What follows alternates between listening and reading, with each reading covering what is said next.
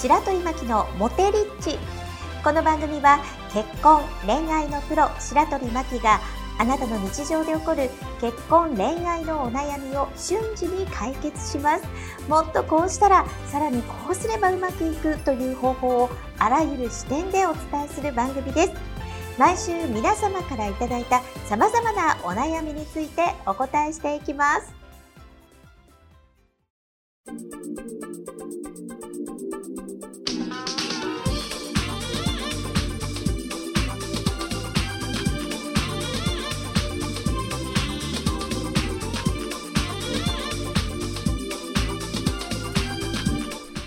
この番組はモテメール評論家白鳥真希と人生プロデューサーのおさむシェフがお届けをいたします。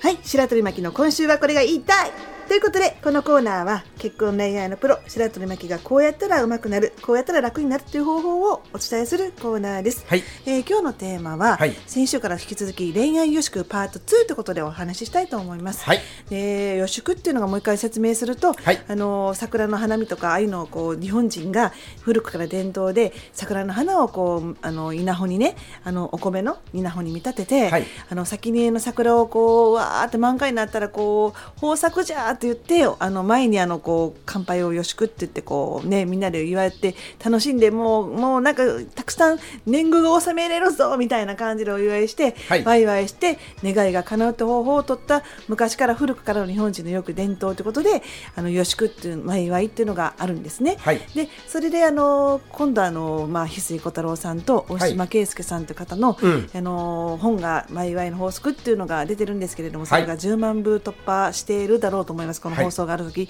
でその法則の第3弾として、うん。えー、と恋愛かける予祝の、えー恋愛予祝の本があのフォレスト出版さんから冬とか来年あたりに出る予定で今仕込みをしてるんですが、はい。この番組ではもう最もう出版社の方方に嫌われるの覚悟で どんどんと先にあの実例を混ぜてお話ししていきたいなと思います。はい。もちろんあの、ね、あのその本が出たらぜひ買っていただいて、うん。あのもっともっとあの親身迫るあのすごいことが書いてると思いますので、はい。楽しみにしておいてください。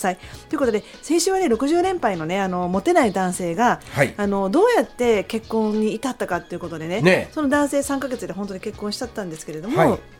まあ、全然モテなかったんですよ60連敗で、うん。であの、まあ、その間にあの1回目のお見合いはどうにかなる、はい。でも2回目のこの会う時にうん。ダメになるってことがあったんですね、はい。で彼は「だって」とか「でも」とか、うん。あのどうしてとか、まあ、うんダディドゥデドのダダダダダダ言葉で、はい。結構否定形から入ってあの彼女と付き合う前にめっちゃ暗いメールをしてたわけですよ。うん。で私は恋愛のある予祝をあのこう取り入れたあの結婚相談所をやってるので、はい。スパルタでライザップのように、はい。あの結構ハードなハードな。あの連絡をしていて、うん。まずあの、ね、結婚申込書には、えー結婚ができただろうということで、うん。あのお見合い申込書じゃなくてあの結婚申込書にあの勝手に名前を変えて、はい。であの結婚のもうするだろうと思って式場されるどころが新婚旅行の、うん。えー飛行機のチケットまで取ってもらうというあの新手な あの結婚相談所をやっておりましてその彼も あの、まあ、1週間ねあの1回話に聞きに来た時あのビビってしまって、うん。お家に帰ってお母さんって言ったか知らんけど、うん。悩みはって、はい。1週間後には覚悟を決めて、えお願いしますって言って来はったんですけども、はい。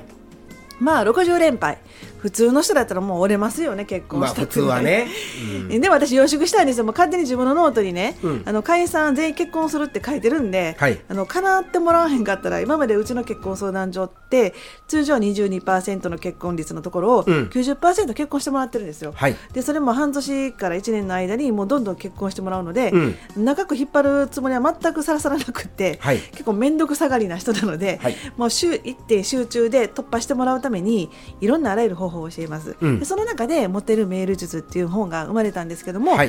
もうメールがすごいまずいとほんま結婚できへんし、うん。不幸な人生たどるんですよ。うん。であの恋愛でもメールが下手な男の人はあのイケメンとか高収入よりももっとあのなんつうの有利やしうまかったら、はい。はい。あの下手やったらもう高収入でイケメンでもう最高に社長でうまくいっててもメールが下手なだけで、うん。あの嫌われます。周りから、なのでそこを教えるお仕事をさせてもらってるんですね。はい。であの予祝っていうのがあのうまく使ってあげるのがうちのあのサロン、えー、とお見合いサロンでも結構使ってもらっていて、はい。あのその彼があのメールちょっとあのその女の子はどうでもいいからちょっと見せてみてって言ったら、うん。あのどうせちょっとお忙しいと思いますけどみたいな誘い方なんですね。はい。どうせ来週の日曜日、えー、と例えばあのなんていうのかな。じゃあ春子さんはおうん。忙しいと思いますが、よければよければお食事いかがでしょうかみたいなメールをすると、はい。女の子ってえ何これ？と思って、うんうんなんか女の子もねあの前向きに取る人だったらくすっと笑ってあのやるんですけどお互いやっぱりあのお見合いに申し込む子ってやっぱりあの、ね、心が綺麗で、うん。であのなかなかこう先に先取りあの勝手にいいように想像しない子が多いもんですから、はい。女の子もやっぱりあのどうせお忙しいようですがって言ったら私遊び人と思われてるの？っていうふうに またあのブラック予祝が入るんですよ、うん。あの引きこもり予祝というか、はい。でそういう時に彼ってやっぱりそのどうやってメールしたらいいか分かんないから、うん。それねだってどうせでもっていう 3D 言葉って言うんですけど、うん。本にも書かせてもらったんですけど、うん。ダメって言ったんですダメね。ダメ、であのどうせって使うんやったら、はい。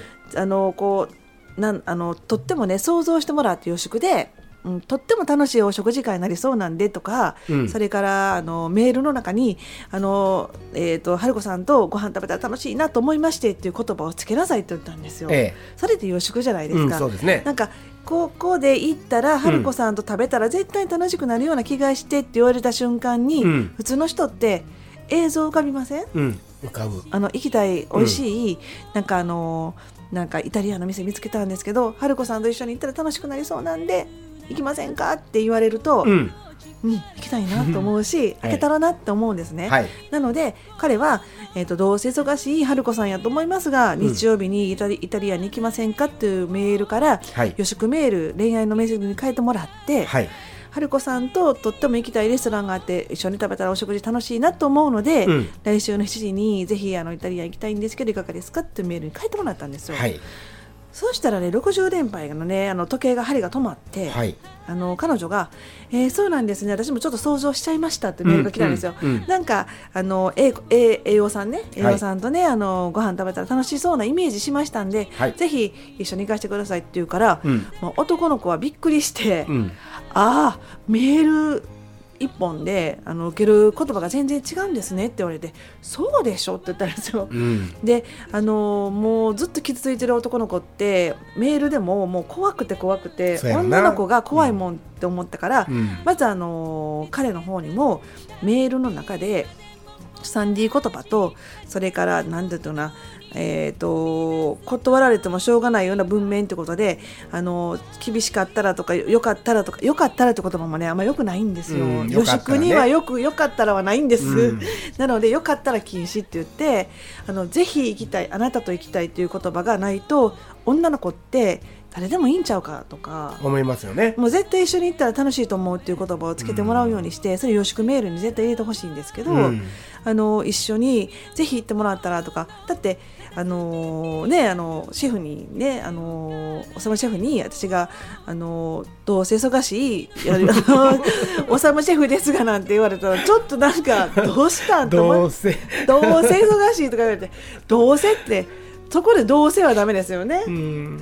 どうせとかあとどうせお泊まりダメだと思いますけど彼は結構平気でねうん。使あってたんですよ。そんなこと使ってたんですか？どうせ僕のことはあのーもしかしたら乗り気じゃないかもしれないんですけどとか言われると、うん。女の子もダメあのダメなダメそのなんか男の人とダメな自分をええ。自分とその男の人のどうせダメダメよくんとねうんダメなイメージするじゃないですか。はい。もうなんかもうもう灰色なイメージですわもう。なんかね、ええええ。そうすると予祝できないんですよ。うん。だからあのなるべくその楽しくなるような想像するような、えー、と場面を動かすような。で彼はあまり想像力ないです僕って言われたんですよ、はいはい。だからモテへんからね、はい。あの想像力ないんでどうしたらいいですか白鳥先生とか。それは、うん。ごめんあの感情でいきましょうって。そうやね。うん。えっと、五大感情があって嬉しい、はい。楽しいそれからなんか、えっと、ホッとするとか、はい。悲しいドキドキするとかこう怒ってるとかか、うん、イライラするも入れてもいいから、うん。なんかその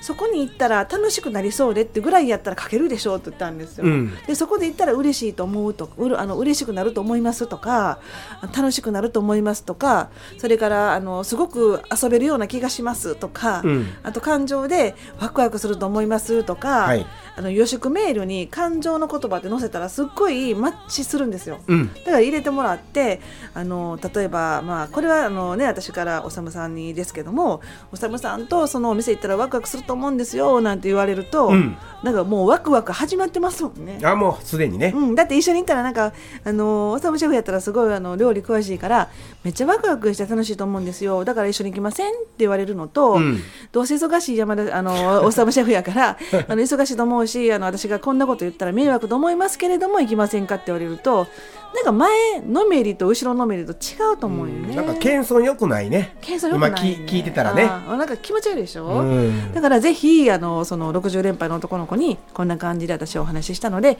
まあ、引き続きそのパターンをお伝えしたいと思います。白鳥巻きのモテリッチいかがでしたでしょうか？番組の備考欄にある URL から LINE 登録をされますと白鳥真希から結婚恋愛で瞬時に役立つ動画をプレゼントしています。ぜひご登録ください。それではあなたにとって愛されハッピーな一日になりますように。